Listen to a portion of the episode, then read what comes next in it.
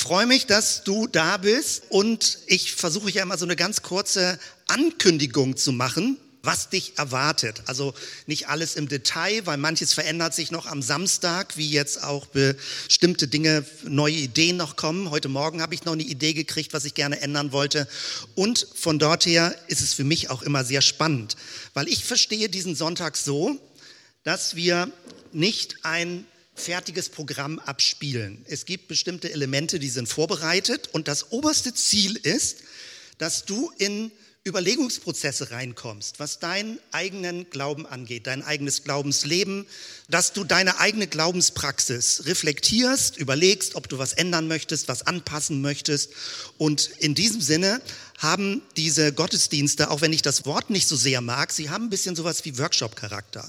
Also, dass man miteinander überlegt, arbeitet und ich suche immer nach neuen Methodiken, wo man miteinander spricht, Ideen austauscht. Heute mal die so an Tischen, der große Vorteil, du kannst die Tassen abstellen und Wachsdecken besorgt. Wir werden nämlich gleich auch malen, damit wir nicht die Tische bemalen, also nicht malen, sondern schreiben mit dem Edding und so weiter. Und von dort her erwarten dich verschiedene Dinge. Bevor ich die größere Themenphase erläutere, damit alle den Anschluss bekommen, was wir gerade machen, möchte ich mit einer Kleinigkeit hier starten. Dieses Bild, wer erinnert sich noch an diese Figur?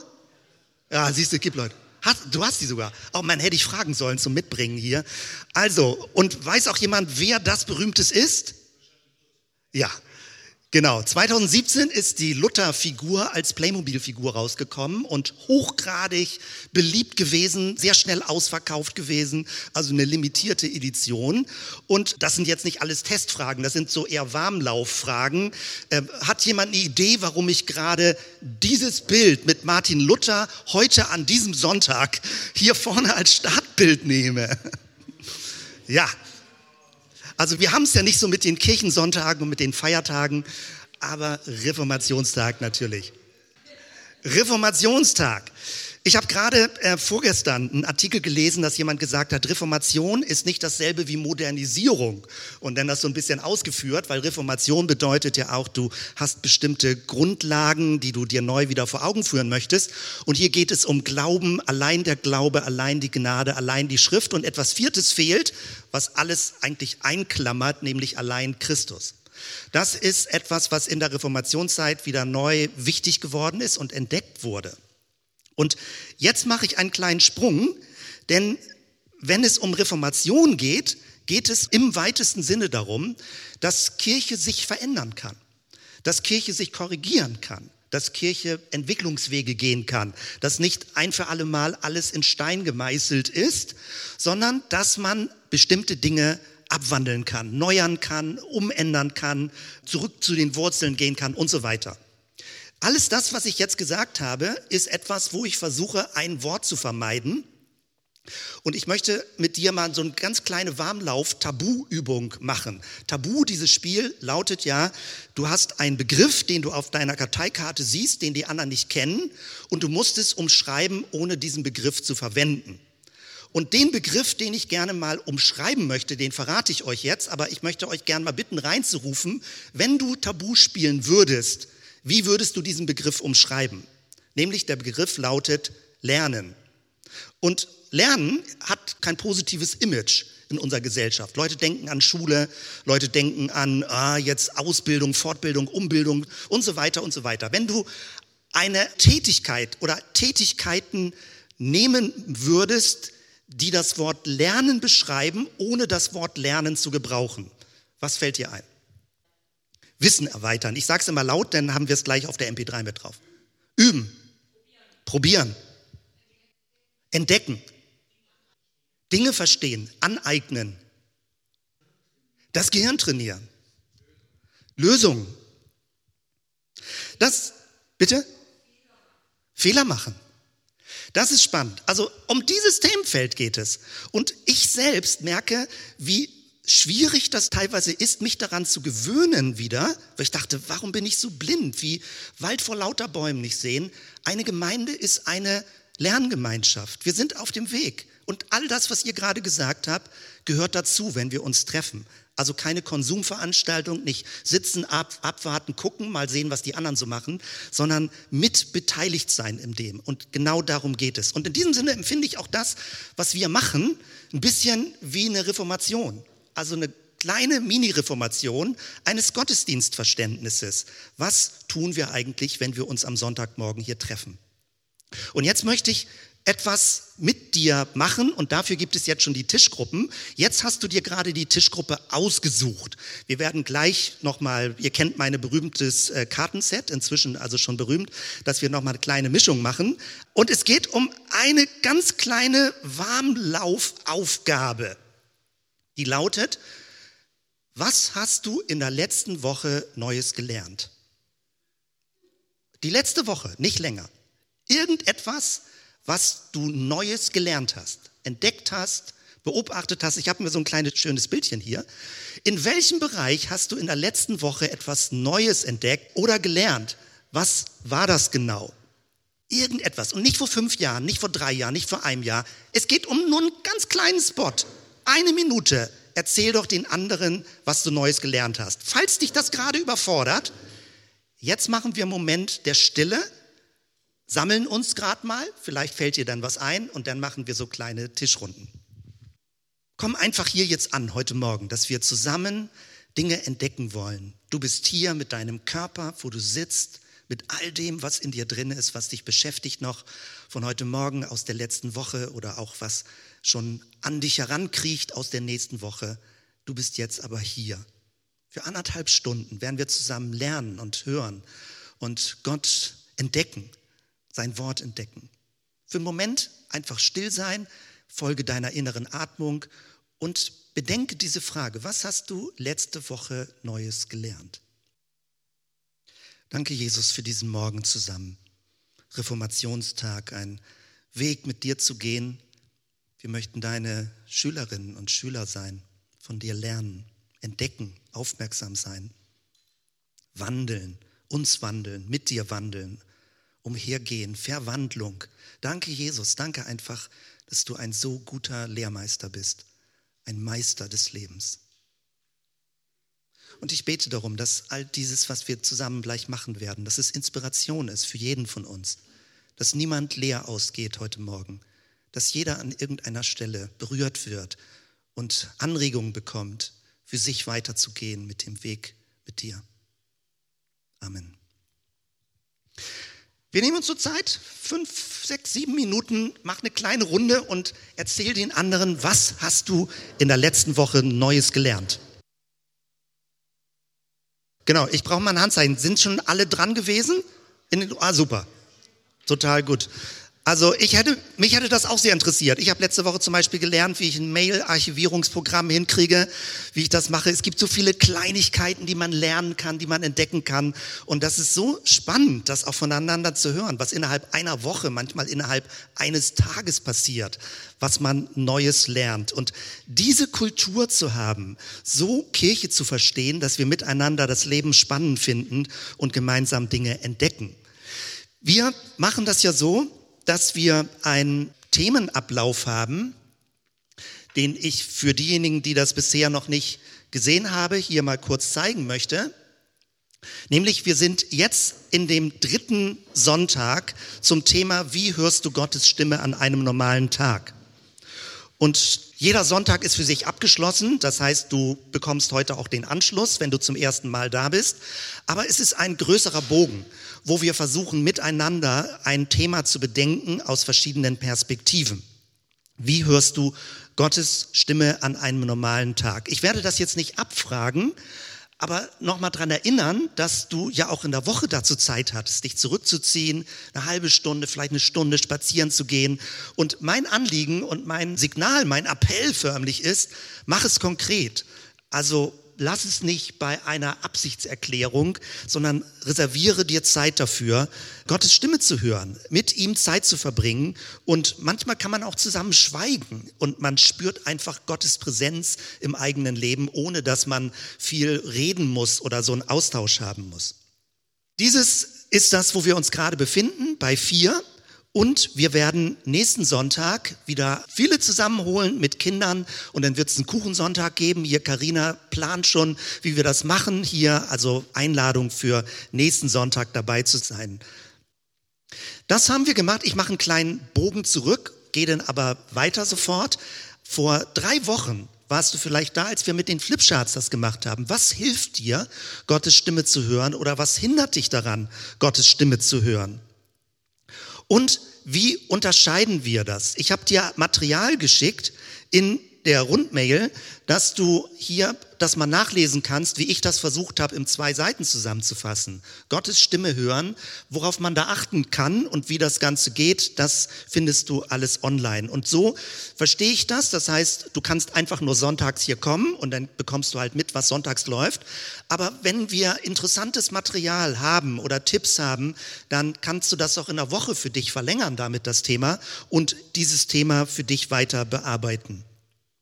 Und es gibt natürlich Anschlussfragen. Und wir werden heute uns ein bisschen mehr damit beschäftigen, wie Paulus Dinge unterschieden hat. Also aus welchen Motiven oder mit welchen Begründungen Paulus gehandelt hat. Und ich glaube, das ist eine sehr spannende Bibelarbeit. Und da bin ich gespannt drauf, was ihr entdecken werdet. Weil auch da gibt es nicht ein fertig und richtig. Man entdeckt immer neue Dinge, wenn man gemeinsam Bibeltexte liest. Paulus. So wird er dargestellt in äh, so Kirchenmosaiken. Keiner weiß letztendlich, wie Paulus ausgesehen hat, aber hier ein Bild aus einer äh, Kirche. Ich bleibe nochmal zurück bei dem Stichwort Hörmuschel. Leider hat niemand reagiert, weil offenbar keiner von euch so eine, so eine Schneckenmuschel zu Hause habt. Ihr, vom Bild hier wisst ihr, was es ist. Hat jemand von euch schon mal rein? Oh, du hast eine mit? Das wusste ich ja gar nicht. Ja, dann hätte ich ja, hätte ich ja hier, na wunderbar. Das ist für die Pause jetzt gedacht. Also das ist obercool. Ich nehme die mal hier nach vorne, weil die finde ich so, so cool, die Muscheln. Ich weiß nicht, ob man das, oh, wenn man mit dem Ohr rangeht, hört man es echt. Das ist der Hammer. Du hörst das Meer da drin. Also natürlich ist das eine akustische Täuschung, das weiß jeder, aber diese wissenschaftliche Aufgeklärtheit ist manchmal echt nervig. Du hörst das Meer. Das ist das Meer. Du hörst das richtig rauschen. Wir waren gerade an der Nordsee und das fühlt sich ganz genauso an. Das hört sich ganz genauso an. Die Muscheln haben gewissermaßen ein Gedächtnis, so ein Sehnsuchtsgedächtnis. Wenn sie jetzt hier auf dem Tisch liegen, dann rauschen sie nach dem Meer. Und du fühlst richtig, wie sie sich sehnen nach dem Meer, wenn du sie ans Ohr hältst. Indischer Ozean ist Okay, in, ja, ich kann das noch nicht so ganz unterscheiden. Die Muscheln haben verschiedene Dialekte. Äh, aber wunderbar, das ist ja ganz toll. Da kann jeder mal hören, also der möchte. Weil das ist total cool. Ich finde, das ist, das ist so geheimnisvoll dass Muscheln so einen inneren Rauschklang haben. Das ist so eine, so eine Spirale, so eine Fibonacci-Folge, wie die so innen drin sich reindreht und dadurch so akustische Reflexionsfrequenzen entstehen. Das ist super spannend und du kannst förmlich träumen mit einer Muschel am Ohr. Du siehst das Meer vor Augen. Also dieses Gottes Stimme hören ist so toll. Ach, schade, dass ich, die kann ich die ganze Zeit mir ans Ohr kleben. Gottes Stimme zu hören. Das heißt, das ist wie eine Art von Resonanz. Wusste es gar nicht, ja, was die Muschel so Tolles kann. Und du hast die ganze Zeit förmlich ein inneres Rauschen, ein Klang, dass der Heilige Geist mit dir im Kontakt ist und die Sehnsucht nach Gottes neuer Welt hervorruft. Das finde ich total schön. Also, wo immer du solche Muscheln findest, äh, teste sie aus, probiere sie aus, halte sie dir ans Ohr und äh, mach damit Meditationsübungen, was immer du machen möchtest. Jetzt gehen wir einen Schritt weiter in Richtung Paulus. Und das wirkt jetzt auf den ersten Blick ein bisschen wie Arbeit. Ja, ist es auch, aber aus meiner Sicht sehr spannend. Also eine sehr spannende Arbeit. Und es haben mehrere hier die Klemmbretter vorbereitet. Ich erkläre erstmal, worum es geht. Weil das werden wir jetzt so die nächste Dreiviertelstunde vielleicht machen. Folgendes. In einem ersten Schritt geht es darum, dass du gleich zwei Blätter bekommst auf dem Klemmbrett und da ist eine lange Textpassage drauf, nämlich sie beginnt hier, links oben siehst du das Apostelgeschichte 1536 und sie endet Apostelgeschichte 1640. Sehr viele Verse, zwei Seiten, zweispaltig. Und dieser Text wird die Grundlage dafür sein, Paulus zu beobachten. Denn in diesem Text, anderthalb Kapitel, findest du, wie Paulus handelt. Paulus macht gewisse Tätigkeiten. Er tut das, er entscheidet das, er macht das, er geht dorthin. Und die Frage, die wir miteinander bedenken werden, ist, warum tut er das? Was ist der Auslöser, warum er das tut? Und es können die unterschiedlichsten Dinge sein. Ich mache nur ein paar Beispiele, damit du siehst, wie groß die Spannbreite ist. Es kann sein, dass er Dinge aus Gewohnheit macht. Ist in Ordnung. Muss man dafür extra die Stimme Gottes hören? Nein, er macht das aus seiner Gewohnheit. Es kann sein, weil es ihm logisch und richtig erscheint. Muss man dafür extra Gottes Stimme hören? Nein, das ist einfach vernünftig, was er tut. Es kann sein, dass er ein Traumgesicht sieht. Es kann sein, dass er mit Menschen redet und deswegen einen Impuls bekommt. Es kann sein, dass der Heilige Geist ihm zu etwas drängt. Das heißt, was du in dem Text jetzt und wir dann gemeinsam beobachten werden, ist Folgendes. Oben die Leitfrage, warum tut Paulus das, was er tut? Oder woher weiß er, was Gottes Wille ist? Nun, er ist der Apostel, ja? Also er lebt im Willen Gottes, im Willen Jesu und wir beobachten jetzt ihn, wie er handelt und fragen immer so die Frage von außen, warum hat er das jetzt gemacht? Und du findest hier im Text mehrere Passagen, die dick gedruckt sind. Also die hier oben zum Beispiel, ich beginne, ich habe jetzt meinen Pointer nicht hier parat, also ganz oben links siehst du, du wirst das gleich als Blatt bekommen. Lass uns wieder aufbrechen, sagt er zu Barnabas. Das ist dick gedruckt und rechts daneben ist eine Eins mit einem Strich. Und deine Aufgabe besteht darin, rechts daneben zu schreiben, was ist der Grund? Warum tut Paulus das? Also was ist sein inneres Koordinatensystem? Warum er jetzt sagt, lass uns wieder aufbrechen? Ist die Aufgabe verstanden? Es gibt jetzt verschiedene Passagen da drin, zum Beispiel wenn ich nach rechts runterspringe, dass Lydia, die erste Christin in Europa, hier unten rechts Vers 15 sagt, kommt in mein Haus und bleibt da. Und sie nötigte uns. Und sie ging mit. Warum ging sie mit? Weil sie genötigt wurden. Ja, so, keine Ahnung. War das der Wille Gottes? Offenbar fand Paulus das richtig und gut, das zu tun. Also von dort her 15 Entdeckungen im Text, Du liest den Text für dich still durch, wir lesen den hier nicht laut vor. Und überall, wo dick gedruckt ist, versuche für dich zu überlegen, möglichst mit einem Stichwort, was hat Paulus dazu gebracht, das zu tun, was er jetzt gerade tut. Das ist die erste Phase, praktisch stille Arbeit, so 10 Minuten, 15 Minuten, wir gucken mal von der Zeit. Die zweite Phase wird sein, dass wir die Tische ein bisschen mischen. Jetzt kennst du ja schon die Leute, die an deinem Tisch sind. Und dann machen wir eine neue Mischung und dann redest du mit den anderen darüber, was du eingetragen hast und einigst dich auf möglichst einen Hauptbegriff aus eurer Gruppe. Und in einer dritten Phase werden wir jeweils zu diesen 15 Punkten die Gruppenergebnisse hier vorne anpinnen. Das heißt, wir haben jetzt fünf Tischgruppen. Das heißt, es könnten höchstens fünf Stichworte kommen zu dieser Situation, warum Paulus das so gemacht hat, wie er das gemacht hat. War das so schnell verständlich, wie ich das beschrieben habe? Okay. Und dann gucken wir nämlich zum Schluss an, was sind eigentlich die Rubriken? Warum hat Paulus gehandelt? Jemand, der als Apostel im Willen Gottes gelebt hat. Was hat ihn dazu gebracht, das zu tun, was er tut? Da bin ich gespannt, was bei euch rauskommt. Wir machen jetzt die erste Phase, dass du für dich den Text in Ruhe lesen kannst. Und wenn dir ein Gedanke dazu kommt, schreib ihn gleich rechts daneben. Nicht schlimm, wenn du noch nicht fertig bist. Wir sprechen jetzt in Gruppen weiter. 15 Punkte sind ja sehr viel, aber möglicherweise sind dir einige Dinge schon aufgefallen. Also es gibt noch mehr als 15 Punkte, die man hier im Text entdecken kann. Du hast dir Notizen daneben gemacht und lass uns doch jetzt eine zweite Runde machen. Du findest auf deinem Tisch ein Kärtchen. Es sind nicht ausreichend Kärtchen da. Es sind fünf pro Tisch, das ist gar kein Problem. Die sechste Person, die kein Kärtchen hat, kann sich dann frei auswählen, wo sie sich hinsetzt. Wir machen das gerne mit einer kleinen Abstimmung. Also ich mache das gerne mit einer kleinen Abstimmung. Möchtest du, dass wir nach Farben sortieren, nach Zahlen oder nach Buchstaben? Farben. Also die Tische mischen sich jetzt nach Farben und jetzt haben wir so eine Viertelstunde Zeit, dass du mit den anderen kurz austauscht und versuch doch zu jeweils einem Punkt, und ihr müsst nicht 15, 15 ist zu viel, sondern vielleicht schafft man 10 oder 8 Punkte. Das heißt, ihr versucht, eure Antworten zu synchronisieren und einen Oberbegriff zu finden zu jeweils einer Zahl. Und wenn ihr den habt, könnt ihr den hier vorne anpinnen unter dieser Rubrik. Nachvollziehbar? Und dann gucken wir mal, was so rauskommt an Vorschlägen. Also, versucht euch mal so zu mischen nach Farben. Ich teile die Zettel aus und hier vorne sind dann auch gleich Stifte, die ich mit austeile. So, sehr cool. Also was so, was deutlich geworden ist. Hier gibt es noch Vorschläge, die noch nach vorne kommen. Es kann sein, dass du sagst, oh, das war jetzt echt viel, 15, also drei hätten mir gereicht. Was ich deutlich machen möchte, ist, wie extrem vielfältig und unterschiedlich das ist, auf welcher Grundlage Paulus Entscheidungen trifft.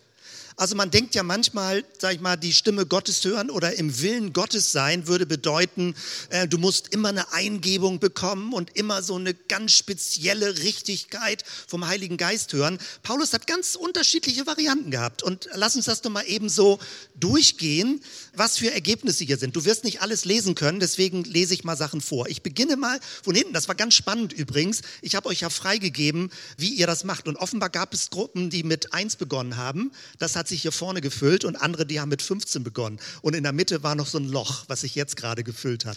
Ist total interessant immer so, wie sich das entwickelt.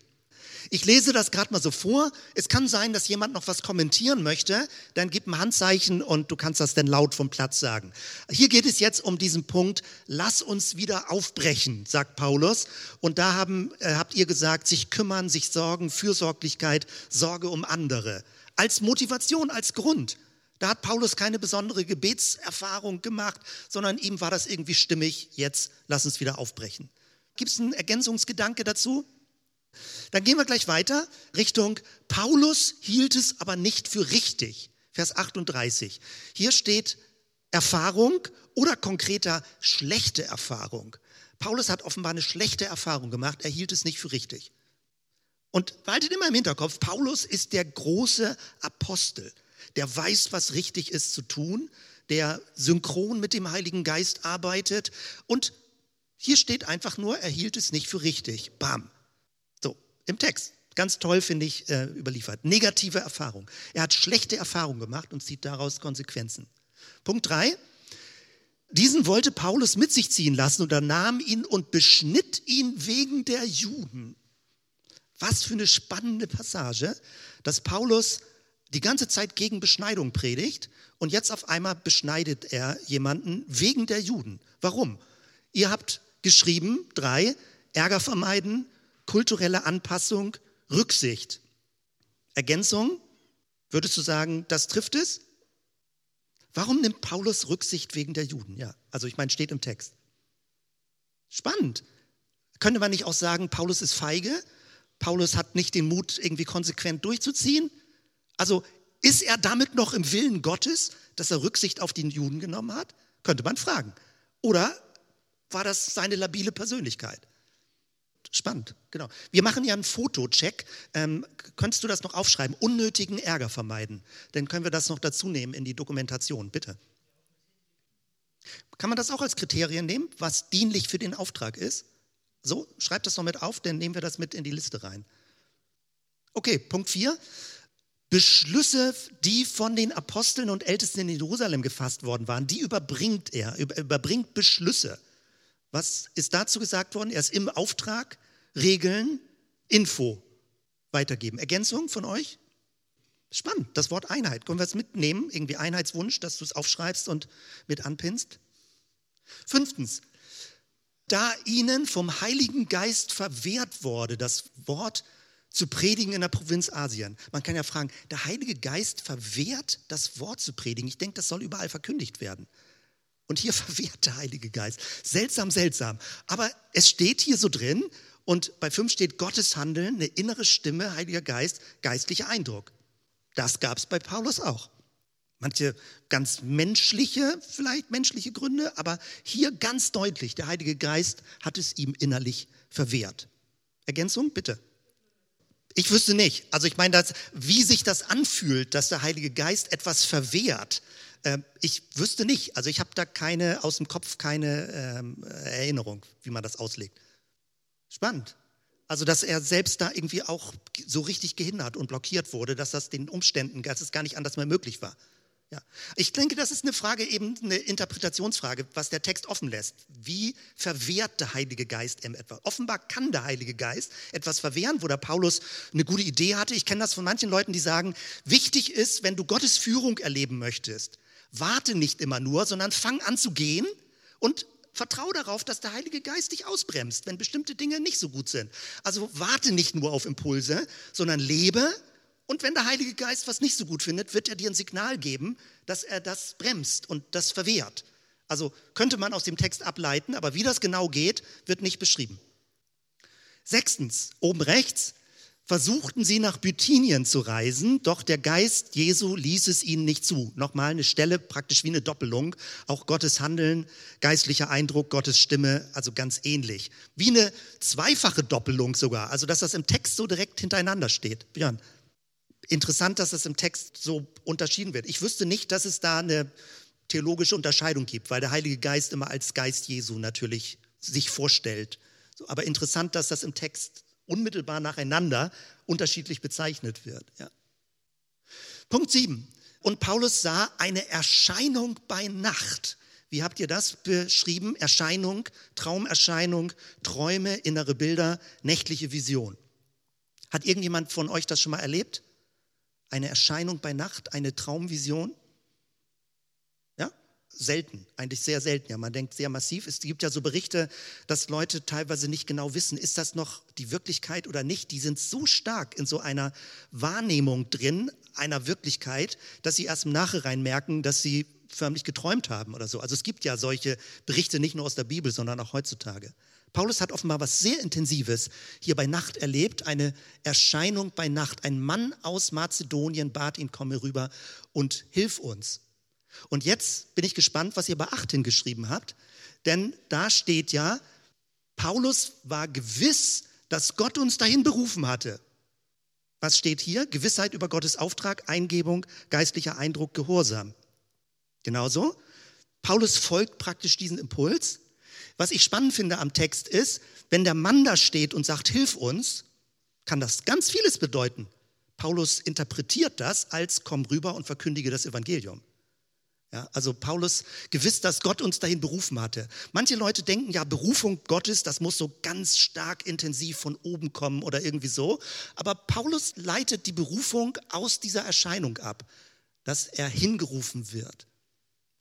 Sehr interessant. Neunter Punkt. Am Sabbattag gingen wir hinaus vor die Stadt an den Fluss, wo wir dachten, dass man zu beten pflegte. Die Antworten, religiöse Regeln folgen, Tradition, Kultur, Strategie, eigene Überlegung. Ergänzung, Kommentare? Mir kommt bei sowas so in Erinnerung manchmal, es gibt so Evangelisationsstrategien, wo du denkst, du musst irgendwo hingehen und was machen. Und Paulus geht dahin, wo die Leute sind da braucht er keine extra Offenbarung. Dahin, wo die Leute sind, die Interesse haben könnten. Er bewegt sich dahin und sagt nicht, ich stelle mich irgendwo hin, die Leute sollen gefälligst zuhören, sondern er geht dahin, wo er vermutet, dass Leute sind. Und worauf ich dich besonders hinweisen möchte, ist, es steht bei zwei Drittel der Stellen nirgendwas, dass er einen besonderen Gebetseindruck hatte, dass Gott ihm einen Impuls gegeben hat, sondern er entscheidet, was ihm als naheliegend erscheint. Und das tut er. Also das würde ja bedeuten, dass er eigentlich so eine Grundmotivation hat, in Bewegung zu sein. Mit allem, was ihm als sinnvoll erscheint, tut er. Und dann gibt es den Heiligen Geist, der sagt, nee, stopp mal, dreh mal in diese Richtung. Ganz toll. Also der Heilige Geist bringt ihn eigentlich nicht unbedingt in Bewegung, sondern steuert ihn eher, während er in Bewegung ist. Zehnter Punkt. So kommt in mein Haus und bleibt da und sie nötigte uns, das hatten wir ja schon, inständige Einladung, Nötigung, Anerkennung. Auch hier, Paulus hat nicht extra gebetet, soll ich da jetzt mitgehen mit dieser Frau, fühlt sich das jetzt stimmig an, sondern er hat sich einladen lassen und hatte das Gefühl, das muss so sein.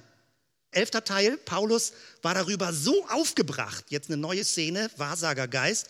Paulus ist genervt, genervt seine Empörung, aus Unruhe heraus, heiliger Zorn, Ärger. Man kann wieder fragen, ist er im Gottes Willen damit? Interessant. Die Texte lassen ja ganz vieles offen. Ne? Wir lesen das und sagen, was könnte der Grund gewesen sein? Vielleicht. Zwölfter Teil, gerade noch zu Ende. Um Mitternacht aber beteten Paulus und Silas und lobten Gott. Warum tun sie das? Hier, ihr habt geantwortet, das Bedürfnis, Gott nah zu sein, eigene Entscheidung, Gott vertrauen, sich Mut machen. 13. Paulus aber rief laut, tu dir nichts an, denn wir sind alle hier. Warum ruft er das laut? Warum sagt er nicht, du hast uns eingesperrt, bring dich doch um? Warum ruft er das laut? Hier, Vers 13 oder 13 Teil Barmherzigkeit, Strategie, Fürsorge, Fürsorge. Offenbar muss man dafür keinen extra Impuls Gottes bekommen, weil es ist gut und richtig, das zu tun. Ja, spannend. Und nimm das doch mit auf, dass du nochmal einen Zettel schreibst, dass wir das unterfinden. Weg der Gewaltfreiheit als Grundprinzip, so letztendlich zu handeln und Entscheidungen zu treffen. 14. Und sie sagten ihm das Wort des Herrn und allen, die in seinem Haus waren. Warum tut er das? Evangelisationsbedürfnis, Missionsauftrag, erklären, offenbaren. Da braucht Paulus keinen extra Auftrag für haben. Das ist der Grundauftrag, den er lebt. Und er nutzt die Gelegenheiten. Und zum Schluss, das finde ich eines der spannendsten Stellen in dieser Apostelgeschichte 16. Ich persönlich finde das sehr spannend. Denn hier steht, sie haben uns ohne Recht und Urteil öffentlich geschlagen, die wir doch römische Bürger sind und in das Gefängnis geworfen und sollten uns nun heimlich fortschicken. Nein, sie sollen selbst kommen und uns hinausführen. Muss Paulus nicht ein bisschen demütiger sein? ist doch ein Apostel. Muss er nicht ein bisschen netter sein? Darf er sowas einfordern? Ihr habt geantwortet, Strategie trotz Publicity, Fragezeichen, Stolz, Gerechtigkeit, Recht fordern.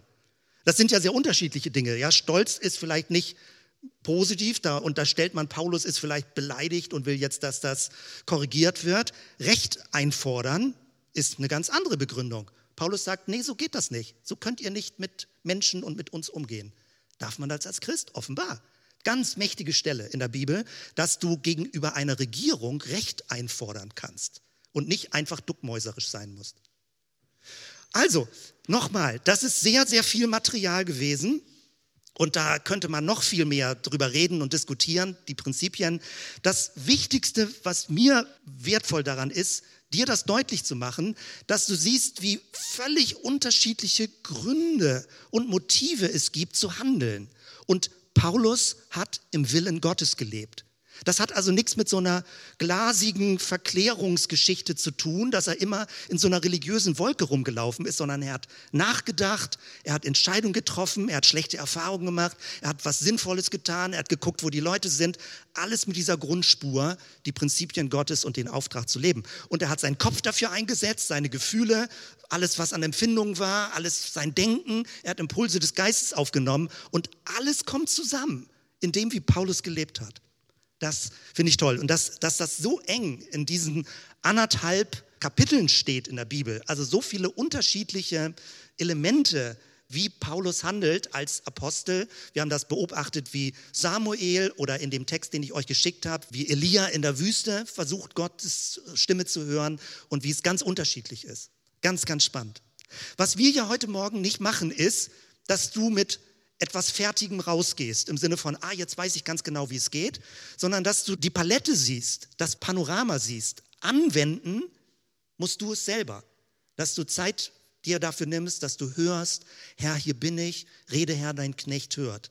Dass du für dich Wege findest, still zu sein, spazieren zu gehen, Fahrrad zu fahren, um miteinander und dann letztendlich alleine, aber auch vor Gott zu sagen, ich möchte mit dir unterwegs sein, dass das bei dir frisch bleibt und aufgefrischt wird. Bis hierhin, wir fotografieren das ab, dass das in Erinnerung bleibt. Und jetzt möchte ich mit euch noch eine Schlussauswertungsrunde machen und damit dann auch das Schließen.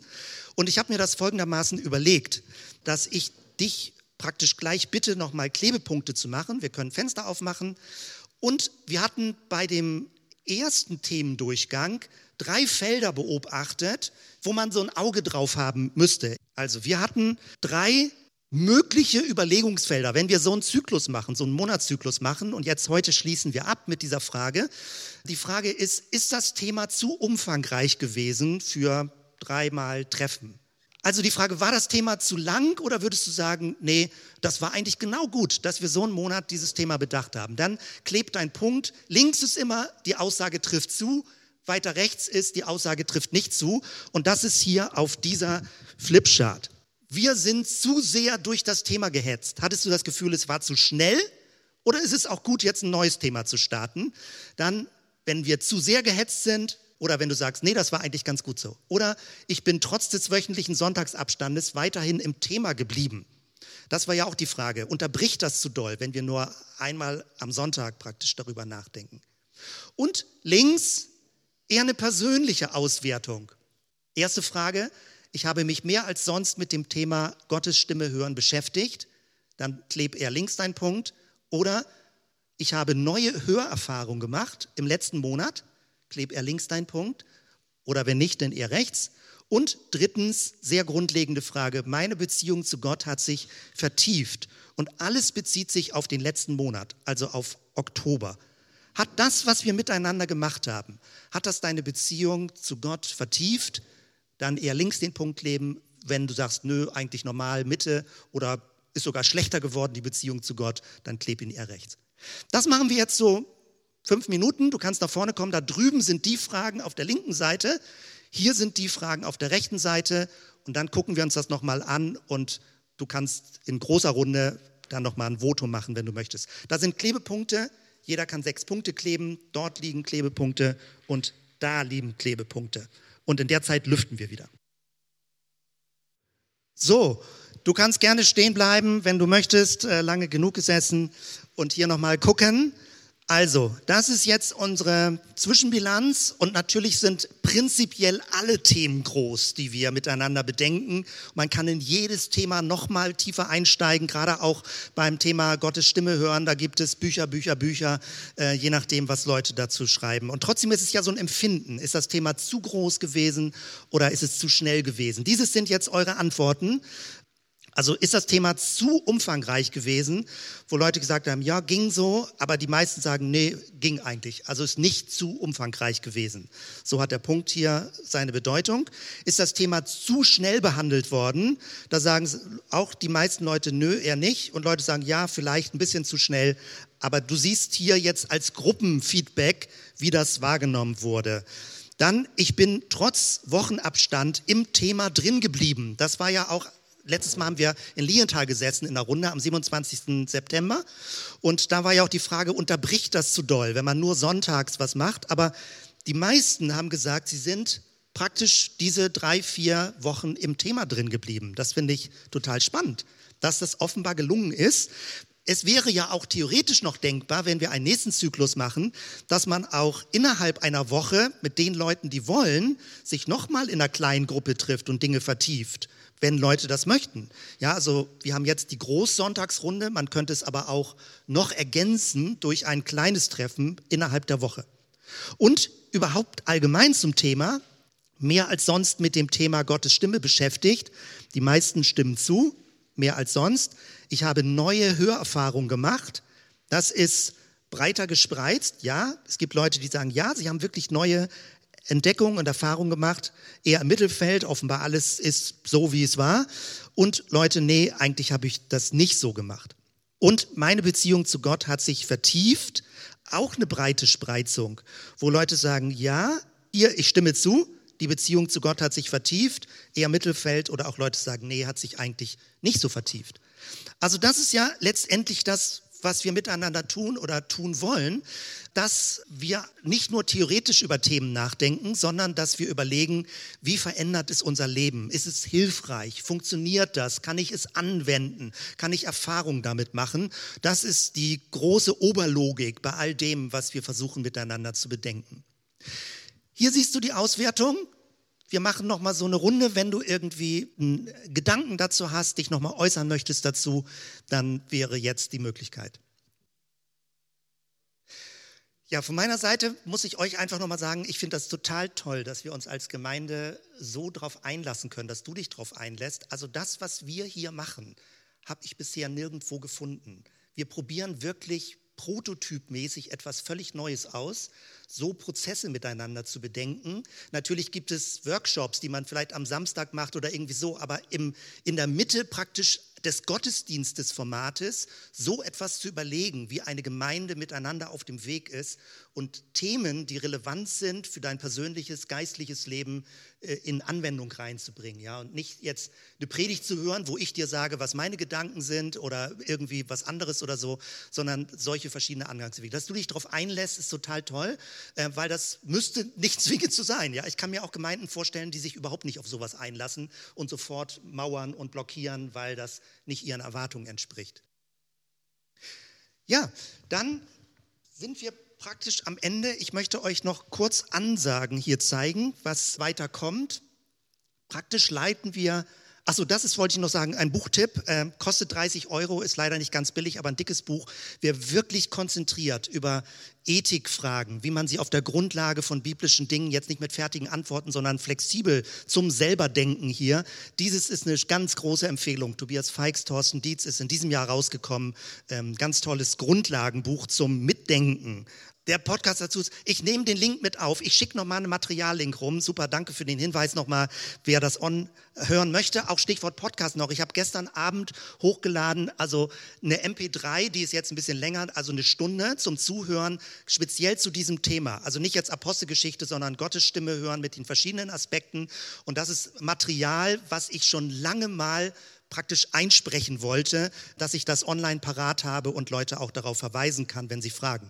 Also wenn du dir das anhören möchtest, das ist in unserem Predigt-Podcast drin und äh, da kannst du in Ruhe das nochmal für dich nachhören, das Thema. Dieses ist etwas, was ziemlich kurzfristig ist, aber wenn ich dich dafür gewinnen könnte, wäre das ganz toll. Das ist ein Impuls, dem ich nachgehe, nämlich die Idee, Stolpersteine zu putzen, nicht nur während der Woche. Wir werden nächsten Samstag in Walle das machen, 15 bis 17 Uhr, sondern die Idee ist, das mal hier direkt nach dem Gottesdienst zu machen. Nächsten Sonntag, 12.30 Uhr, für zwei Stunden werden wir hier im Innenstadtbereich Stolpersteine reinigen. Und das wird öffentlich bekannt gemacht, Surf the City. Die Resonanz ist immer relativ klein. Vielleicht sind es fünf, sechs, sieben, acht Leute. Wenn du mitmachst, umso besser. Und der Gedanke dabei ist folgendes. Wir haben Kontakt aufgenommen mit dem Verein in Bremen Stolpersteine. Am 18. November jährt sich 80 Jahre, dass 443 Menschen aus Bremen nach Minsk deportiert wurden. Und ähm, das wird wahrscheinlich pressetechnisch noch aufgenommen werden. Aber wir machen das jetzt im Sinne Vorlauf auch vor dem 9. November, dass an dem Wochenende praktisch wir versuchen, möglichst viele Stolpersteine zum Glänzen zu bringen und damit in Erinnerung zu rufen. Gerade heute Morgen vor dem Gottesdienst haben wir gesprochen, dass die Nazi-Bedrohung in Deutschland real ist. Das ist kein Gedankenspiel mehr. Wir haben es ernsthaft mit Leuten zu tun, die das als ihre Weltsicht wieder propagieren und dementsprechend auch negativ und böse über Juden, aber nicht nur Juden. In Walle gibt es Leute, die bei der kommunistischen Partei waren und umgebracht wurden. Da gibt es Leute von den Zeugen Jehovas, wo es auch Gedenksteine gibt. Also solltest du spontan nächste Woche Zeit haben, wir können uns auch, je nachdem, wenn man weiß, wie viele Leute mitmachen, Pizza zwischendurch noch am Anfang bestellen, dann treffen wir uns hier hier nämlich um halb eins, also nach dem Gottesdienst. Und für die Leute, die mittags dann praktisch eine Runde rumgehen, würden wir uns das angucken. Es gibt 155 Stolpersteine hier im Innenstadtbereich. Das werden wir nicht alles schaffen. Und Maike, die das besonders mit Surf the City koordiniert, wird auch kommen und das mit erklären und anleiten. Also eine tolle Sache. Wenn du es bisher noch nie gemacht hast, empfehle ich dir, es mal mitzumachen, entweder Samstag 15 Uhr in Walle oder am Sonntag 12.30 Uhr hier. Man kann sich über die Zellgemeinde-Website oder über the City anmelden. Und ganz, ganz zum Schluss ich hatte euch das in die Mail reingeschrieben. Es gibt eine ganz neue Initiative von IJM, International Justice Mission. Da geht es um Kampf gegen Sklaverei. Und allein wenn du dieses liest, das ist die Titelseite von der Website, noch nie gab es so viele Sklaven wie heute. Wenn du denkst, naja, damals bei den Römern, naja, damals im Mittelalter. Heute gibt es die meisten versklavten Menschen weltweit. Das ist eine christliche Initiative, die sich dagegen engagieren. Und es wird eine neue Website geben, die habe ich da oben raufgeschrieben, die geht heute Nachmittag online. Kirche liebt Gerechtigkeit in Kombination mit der CVM-Hochschule. Tobias Feix, Tobias Künkler, ihr kennt die Leute. Wer mitmachen möchte, um 17 Uhr ist heute online ein Zoom-Treffen, womit das Ganze gestartet wird. Es ist immer ein guter Tipp, dort Geld zu spenden. Wir haben mehrere Wochen und Monate keine Kollekte mehr gesammelt hier. Deswegen zwischendurch immer mal so ein Tipp, Das, was du sonst in die Kollekte gespendet hättest, spende es hierhin. Äh, oben siehst du den Spendenbutton und kannst direkt Geld dort überweisen. Eine sehr wichtige und gute Sache und unbedingt, dass wir das unterstützen. Hier stoppe ich. Vielen Dank, vielen Dank für dein Mitgehen und Mitmachen. Lass uns doch zusammen aufstehen und um den Segen Gottes bitten. Danke, Jesus. Danke einfach, dass wir so mit in dieser großen Geschichte leben können, wie Christinnen und Christen weltweit dein neues Reich, dein Friedensreich ersehen, wie ein Ohr, was an die Muschel gehalten wird, wie eine, ein Rauschen des Himmels, wie eine Sehnsuchts, ein Sehnsuchtsraum, den wir schon erspüren und erahnen können. Und dass wir mit auf diesem Weg sein können, mit allen Leuten, die sich engagieren in diese Richtung. Danke, Jesus. Danke für diesen Tag, für die nächste Woche. Und ich bete darum, Herr, hilf uns, offene Sinne zu haben, zu spüren und zu sehen, was wichtig ist zu tun und dem auch nachzugehen.